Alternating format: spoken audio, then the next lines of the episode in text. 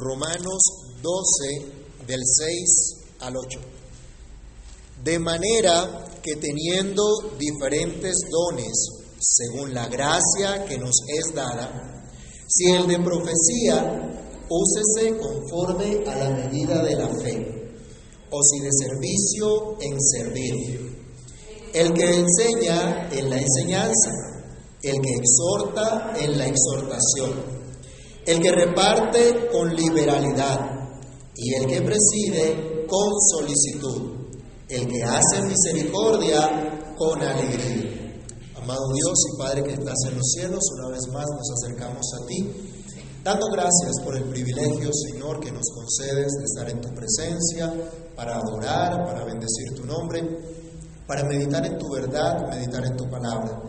Te imploramos, Dios del cielo, que nos des tu gracia y sabiduría una vez más, que tu Espíritu ilumine nuestro entendimiento, para que nuestra meditación sea conforme a la revelación de tu palabra, a la enseñanza de tu palabra.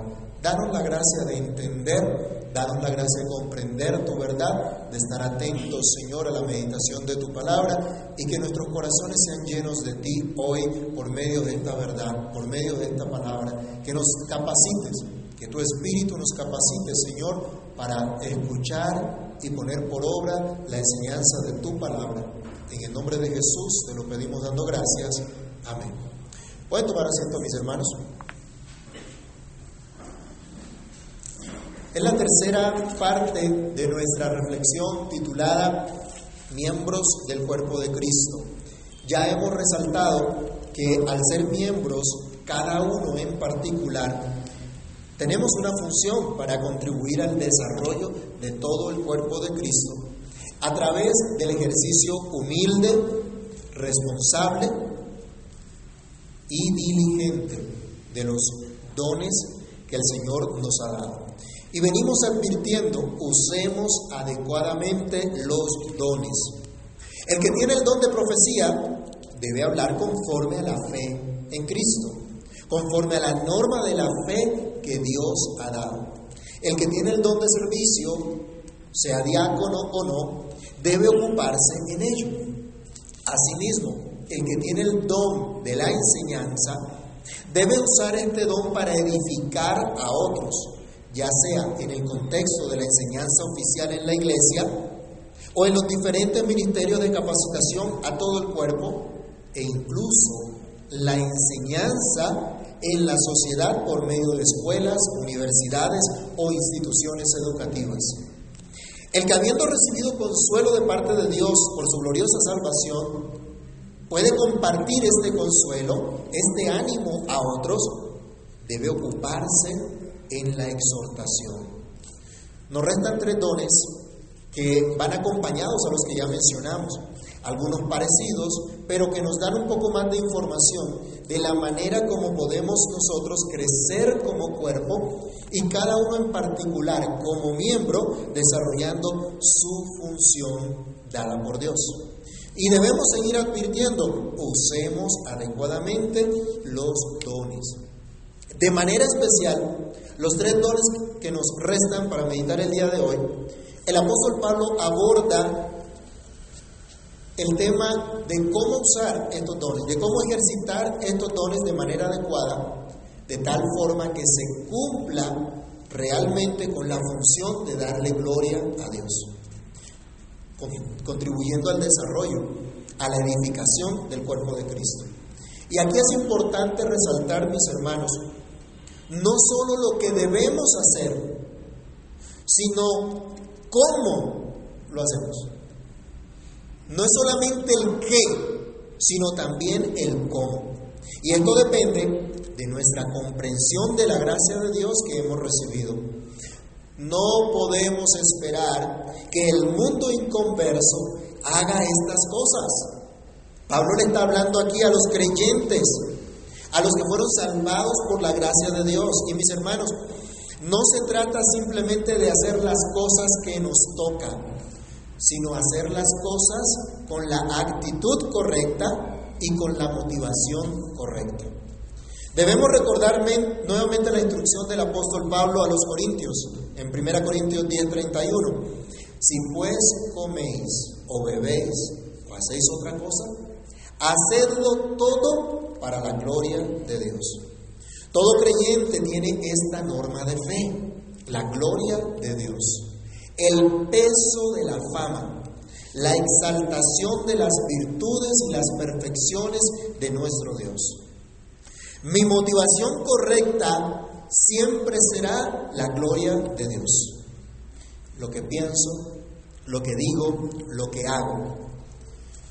¿Por qué quiero estudiar o trabajar en, en determinada carrera u oficio?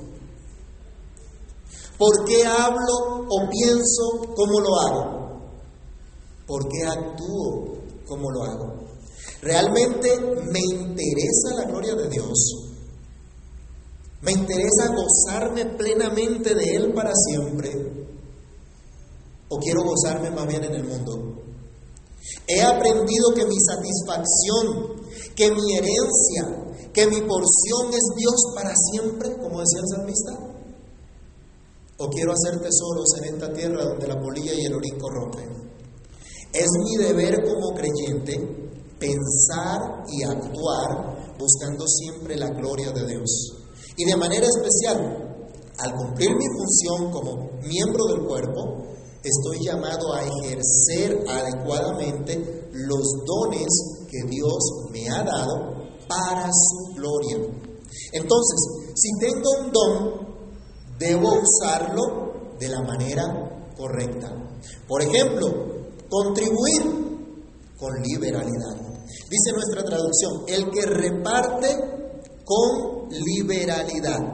Es decir, el que contribuye para las necesidades de otros, que lo haga libremente, que lo haga gozosamente, sin motivaciones equivocadas, sin buscar mostrarse o esperar algo a cambio, sea lo que sea. Debemos recordar que el ministerio eclesial de misericordia es dirigido por los diáconos de la iglesia. Es evidente que se espera que ellos realicen su labor a nombre de la iglesia con gozo y con generosidad, de acuerdo con la capacidad de la iglesia para atender las necesidades materiales de los hermanos más necesitados. Pero en este caso se nos, se nos habla del que reparte, el que contribuye o el que está constantemente repartiendo, el que está constantemente contribuyendo para las necesidades de otros, el que lo está haciendo de manera personal, con sus propios recursos, de su propio pecunio, de su propio bolsillo, porque Dios le ha dado, le ha dado en abundancia, no es mezquino en compartir con los que están en necesidad. Y es interesante, mis hermanos, este es un don de Dios. Esto no lo hace la gente porque le nace. Hay algunas personas que dicen que les gusta mucho la obra social y las obras de filantropía, y bueno, ustedes saben todo ese cuento. Pero aquí se nos está hablando de un don de Dios en la iglesia, en el contexto de la iglesia. Hay algunos que Dios los ha prosperado de una manera especial, mucho más que a otros. Les ha dado la capacidad y los talentos necesarios para ellos. Este es un don de Dios dado a los miembros del cuerpo de Cristo. No al Estado, y quiero enfatizar esto, no a las grandes compañías. Le han pedido que si quiera aportar una gotita de amor para los pobres en un centro comercial. Y después va el dueño del centro comercial y hace su donación a nombre de quién? ¿De usted? No, de ellos, para que le reduzcan los impuestos a ellos. Sabroso hacer obra de misericordia con el bolsillo de otro, ¿cierto? Y no con el de uno mismo. Hacen importantes donativos, pero con plata de otros, en lugar de usar sus propios recursos.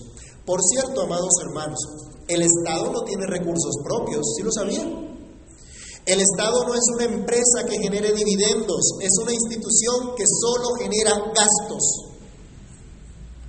Para de contar. El carrito que tenemos en la casa, para nuestro transporte, para ir, venir a la iglesia, bien comoditos, bien, bien chéveres. No me produce ingresos. ¿Qué es lo que me produce? Gastos. Y decimos, bueno, pero pues es un mal necesario a veces.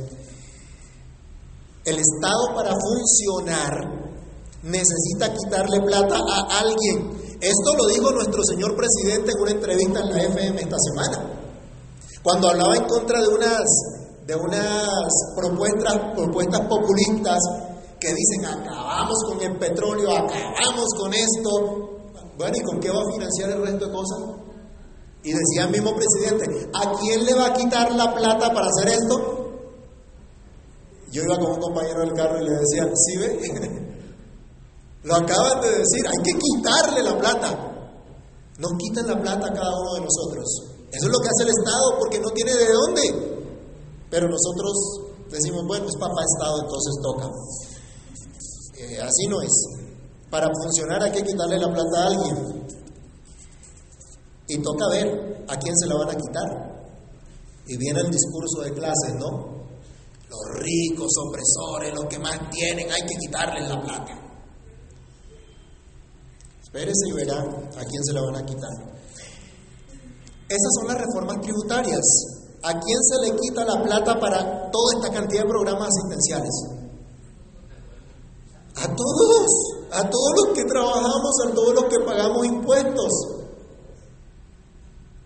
Si usted trabaja en una empresa, le van a hacer retención en la fuente. Y si usted gana cierta cantidad de salario al año, le toca pagar por haber ganado toda esa plata en todo el año. ¿Le parece justo? Hermanos, eso es una locura en lo que, en lo que vivimos. Pero ¿qué dice Pablo? ¿A quién le dio Dios el don de contribuir para las necesidades de otros?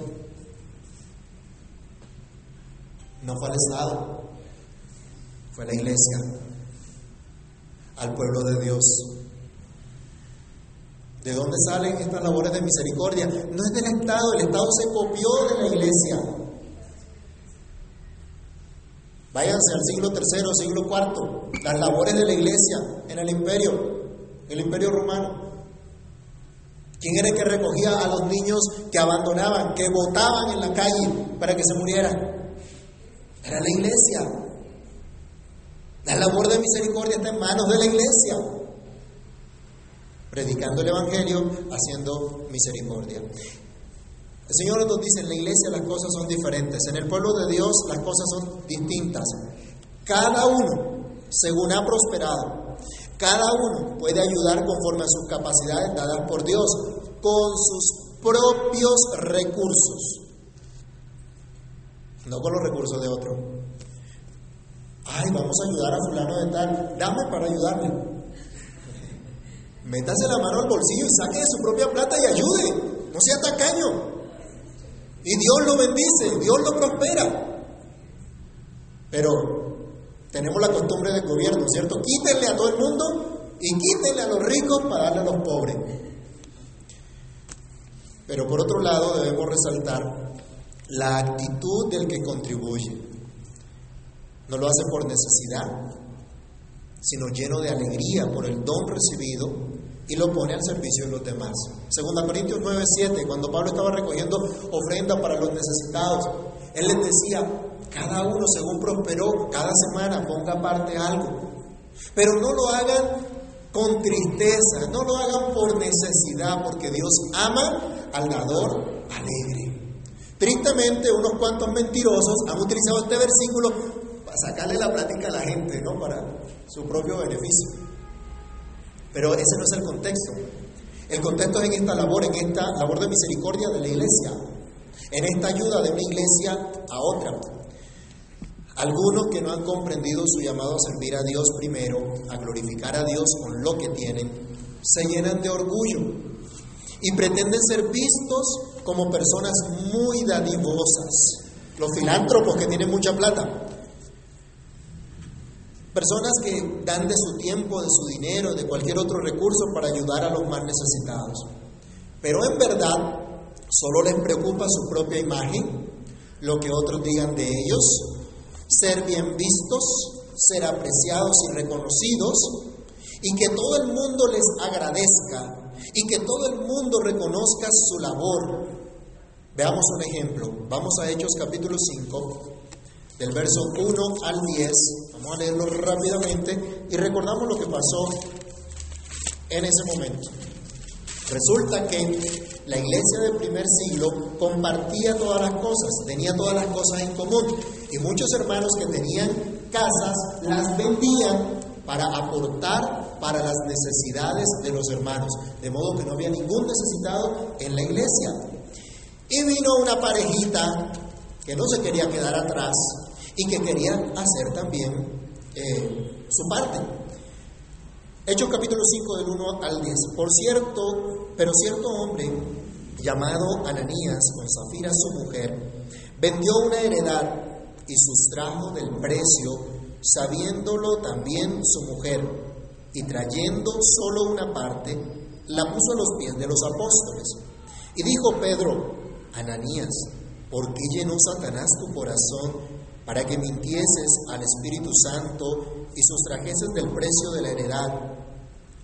Reteniéndola, ¿no se te quedaba a ti? Y vendiéndola y vendida, ¿no estaba en tu poder? ¿Por qué pusiste esto en tu corazón? No has mentido a los hombres, sino a Dios. Al oír a Ananías esas palabras, cayó y expiró. Y vino un gran temor sobre todos los que lo oyeron. Y levantándose los jóvenes lo envolvieron y sacándolo lo sepultaron.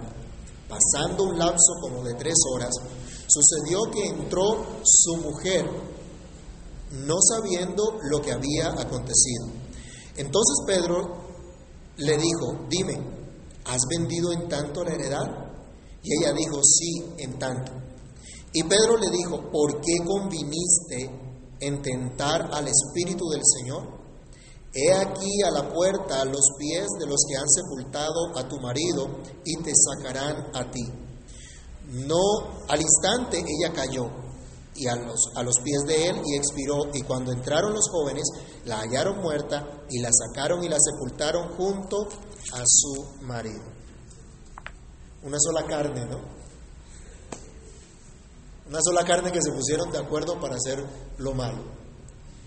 No estaba, le dice Pedro, no estaba en sus manos la heredad. Ananías y Zafira entonces tenían la platica para colaborar, pero era de ellos, no era de la iglesia. Algunos quieren ver en esa escena el comunismo, ¿sí? Pero no es eso. Ellos podían dar de, de ese dinero o todo o una parte o nada. No era obligación que ellos dieran ese dinero, pero quisieron aparentar que habían hecho lo mismo que Bernabé, lo mismo que otros, de dar sus bienes para los pobres. Quisieron aparentar eso, como aparentan las grandes corporaciones que buscan reducción de impuestos, recogiendo plata de entre otros y, dando donaciones a nombre propio. Eso estuvo mal, eso fue lo que Dios castigó. Esa actitud, no el que no hayan dado todo, porque algunos de pronto piensan otra cosa, ¿no? Y hermanos, toca vender entonces todas las cosas, todas las propiedades para darlo a la iglesia. No, eso es mentira, eso no es así. Eso no es lo que nos enseña la, la escritura, no es lo que hemos hablado.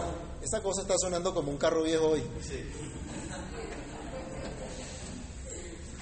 Bueno, a ver qué es la, la cuestión.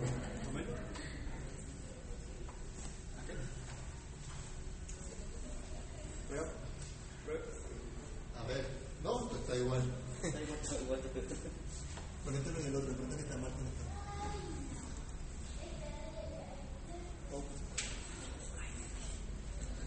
Hola, hola. Sí. Hola, hola, hola, hola. Bueno, hermanos, espero que me escuchen. Los que están más atrás, y dejamos de molestar con esto. Entonces, Ananías y Zafira simplemente aparentaron, tuvieron una motivación equivocada, quisieron ah, eh, dar ah, apariencia de verdadera piedad cuando no lo tenían, cuando estaban llenos de orgullo. no estaba mal que dieran solo una parte, no era obligación dar todo, pero mintieron. No lo hicieron con liberalidad, sino con motivos distintos a glorificar a Dios, con motivos distintos a ser bendición para los demás. Ahora la iglesia que estaba en Roma, escuchando al apóstol Pablo, oyen un llamado a usar este don de contribuir con generosidad sin reservas mentales. Tiene, si tú tienes hoy un mayor bienestar económico que otros, usa tus recursos para bendecir también a otros, para que otros también glorifiquen y den gracias a Dios. Ayuda a otros a ejercer una buena mayordomía, para que también sean prosperados como tú y coloquen sus dones al servicio de los demás.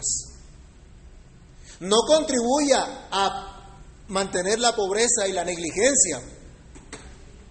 Contribuya a que otros puedan ser bendecidos en su momento difícil que están pasando, pero que puedan también salir adelante.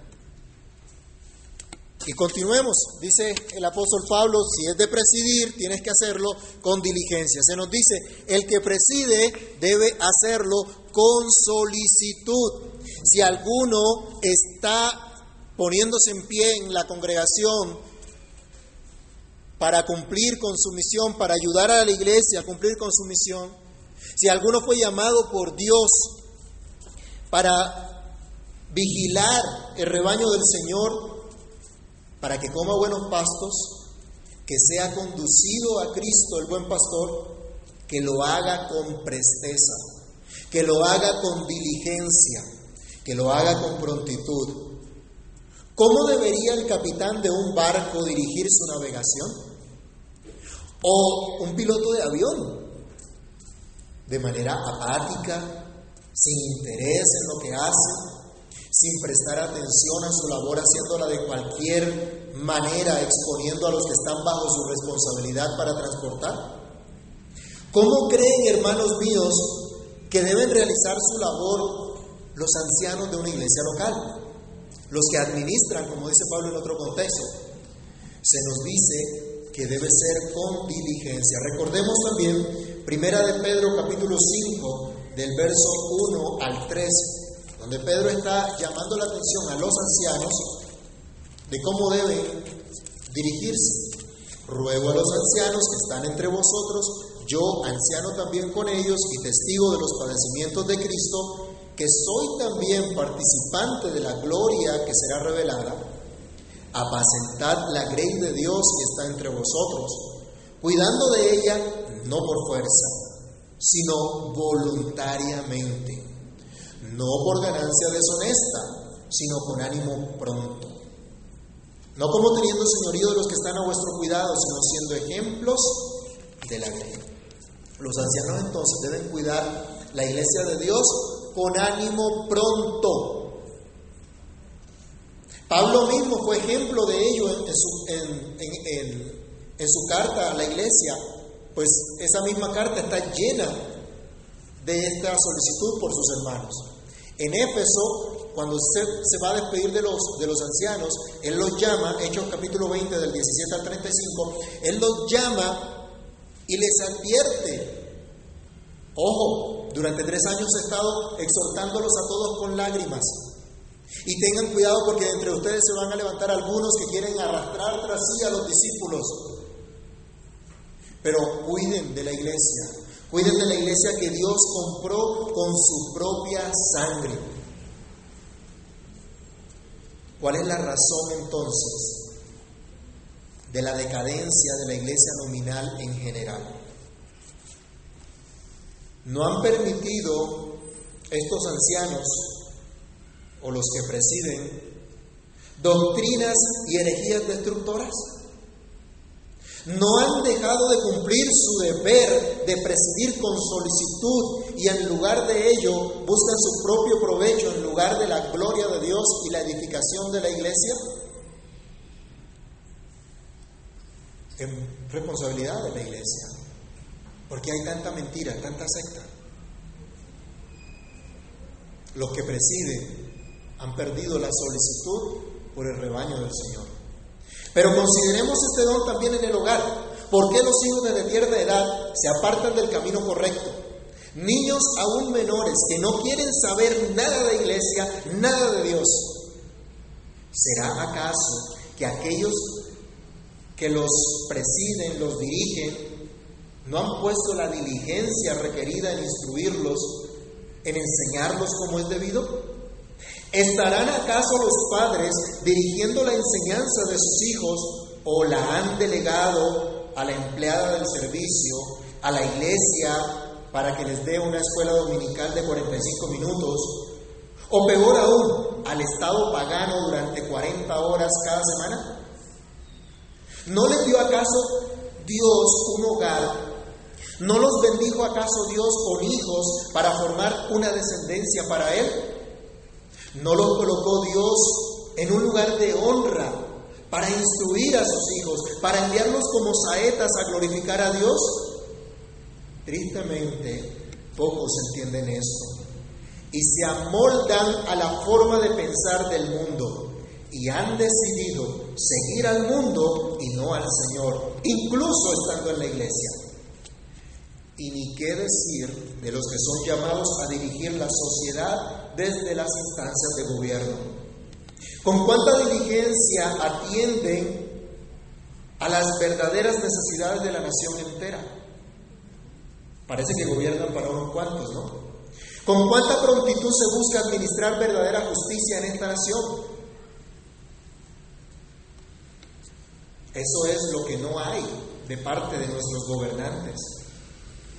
Pero sí vemos presteza en impulsar agendas perversas como la llamada Agenda 2030 de las Naciones Unidas y se jactan de los logros, de los avances en esto. Nuestro gobierno ha resaltado que va al 58% en los logros de los Objetivos de Desarrollo Sostenible de las Naciones Unidas.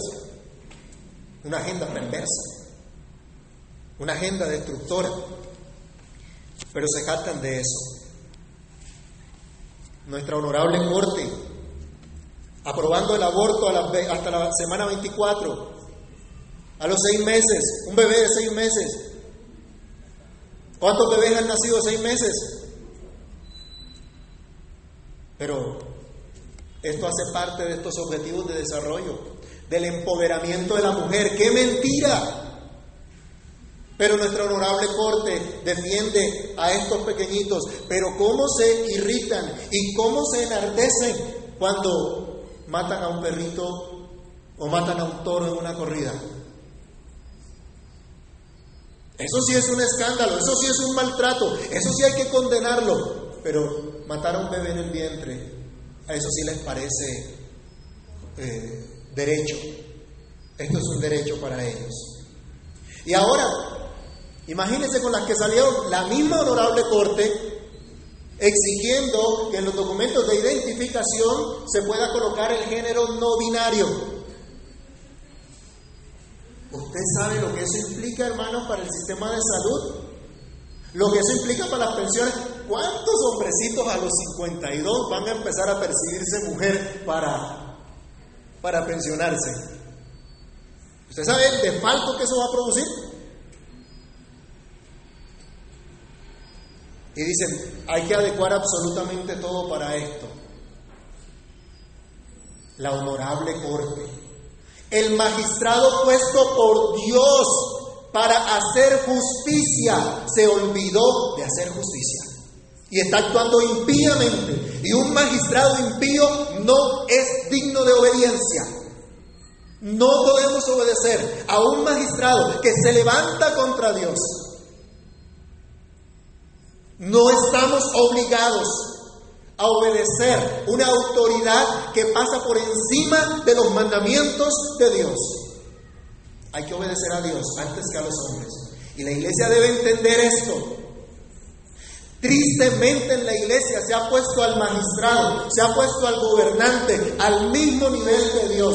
Ah, es que la Biblia dice que a César lo que es de César y a Dios lo que es de Dios. ¿Acaso dijo Cristo que el César es igual a Dios?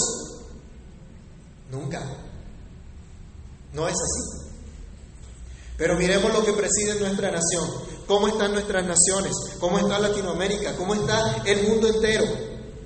Nos han vendido acá que si mis hijos sacan un buen puntaje en las pruebas del IFES, van a poder entrar a la universidad así. ¿Saben qué son esas benditas pruebas del IFES y esas benditas pruebas Saber Pro? No son más que los indicadores que estableció la Agenda 2030 para que veamos cómo progresamos en las naciones, en la equidad de género, en la desigualdad y todas esas babosadas. Y nosotros preocupados porque los hijos saquen un excelente promedio en el IFES. Ay, hermanos, rebusquemos. En el, chat creo que les compartí el, el tema de la Agenda 2030. Infórmese y verá si lo que le estoy diciendo tiene sentido o no. El Estado bajo los lineamientos entonces de un gobierno mundial que tiene una agenda perversa. Oremos hermanos a Dios que nos conceda gobernantes realmente temerosos del Señor, que presidan con solicitud los asuntos bajo su competencia a favor de la nación, según Dios, no según las perversidades del mundo. Y por último, dice Pablo, el que hace misericordia, hágalo con alegría. El que hace misericordia con alegría. Esta instrucción es muy similar a la dada los, a, los diáconos en, en, los versículos anteriores, que hacen un servicio práctico, una labor de misericordia de parte de la iglesia, pero aplica tanto para ellos como para los miembros de la iglesia que muestran una activa compasión de parte del Señor hacia los demás. ¿Cómo fue la compasión de Cristo por su pueblo? ¿Cómo atendió Cristo a los menesterosos que clamaban a Él? ¿Se acuerdan de Bartimeo el ciego y otro compañero que clamaban delante de Él? Jesús, hijo de David, ten misericordia de mí. ¿Qué le dijo el Señor? Ay, no me molesten. Otro día, agendemos la cita. Acá decimos que es ah, cita previa, ¿no? Para cualquier consejería o algo por el estilo. No, Cristo no puso agenda. Él los atendió, Él tuvo misericordia de ellos y los recibió. A los niños, cuando los llevaban delante de Jesús, los discípulos que decían, esos pelados, esos chinos, quédense quietos por allá, no molesten al maestro. No, sino que Jesús los recibía y llamaba, exhortaba a que el que no se haga como un niño, en ese sentido de dependencia de Dios, no puede entrar al reino de los cielos. Esa fue la actitud que tuvo Cristo. A los enfermos llegaba Cristo a averiguar, bueno, dime, dime el origen de esta enfermedad, a ver si hay algún demonio generacional o alguna cosa por el estilo ahí detrás. No, Cristo no vino con eso. A los que estaban enfermos los sanó, a los que estaban endemoniados los libertó. Y les mostró su grande favor, su grande misericordia. Todos nosotros, hermanos, Hemos sido bendecidos con la gracia del Señor, con su misericordia. Somos bienaventurados. Y la Escritura dice, bienaventurados los misericordiosos porque ellos heredarán misericordia. Cristo dice que ¿ves? estos pasos de misericordia un día van a alcanzar esa misericordia de Dios. Ya hemos alcanzado en parte porque ya hemos sido salvos, pero cuando se consume nuestra salvación, cuando Cristo venga, entonces veremos la plenitud de su misericordia. Todos nosotros hemos sido objetos de la misericordia del Señor. Hemos sido perdonados de todos nuestros pecados, hemos sido unidos al cuerpo de Cristo, hemos recibido el sello del Espíritu Santo con seguridad de salvación y hemos recibido dones para el servicio del cuerpo de Cristo. Algunos más que otros tienen la facilidad de llevar el ánimo a los que están enfermos, de llevar compasión, de mostrar compasión con una actitud alegre, gozosa, no morbosa o con señalamientos y reproches. Misericordia con alegría, conforta al enfermo. El corazón alegre hermosea el rostro. El espíritu quebrantado, pues, hace doler más los huesos también. Y qué bueno es un creyente lleno de gozo visitando a otro creyente, a una persona que está enferma, pero que le muestra la misericordia de Dios, le recuerda los favores de Dios, la bondad del Señor y trae alivio a su aflicción recordando de manera breve seguramente la bondad del Señor en toda situación y no de una manera obligada por un mero programa diaconal o compromiso social, hasta por el morbo de averiguar detalles de la enfermedad que no vienen al lugar y que desalientan antes que animar. Hay muchas personas que necesitan conocer la compasión del Señor. Ustedes y yo somos llamados a llevar esa misericordia desde el lugar que Dios nos dio, con las capacidades que cada uno tiene, y debemos hacerlo con alegría. La lista de dones en este caso no es total, pero presenta algunos aspectos de la vida de la iglesia para hacer un llamado a la unidad cristiana, entendiendo que como miembros del cuerpo de Cristo tenemos dones para colocar al servicio de los demás. De gracia hemos recibido, de gracia debemos colocar estos dones al servicio de los demás. Usemos adecuadamente los dones que Dios nos ha dado para la edificación de su cuerpo, que es la iglesia. Hoy se nos recuerda que debemos hacerlo con sencillez y con generosidad, con solicitud y prontitud, con alegría. Esta es la forma de usar estos dones adecuadamente para la gloria de Dios. Quiera el Señor ayudarnos, mis hermanos, a reconocer los dones recibidos para que podamos colocarlos al servicio de la iglesia del Señor, sin motivaciones egoístas, sin presunciones, sino buscando siempre la gloria de nuestro Dios. Oremos. Padre que estás en los cielos, en el nombre del Señor Jesús te damos muchas gracias por tu bondad, por tu palabra. Gracias por la instrucción que nos das a través de ella. Permítenos, Dios, entender los dones que nos has concedido para que los pongamos por obra, buscando siempre tu gloria, buscando siempre que otros también glorifiquen tu nombre, exalten tu nombre, se regocijen en ti, te den alabanza, adoración a ti, Señor. Ayúdanos, Padre.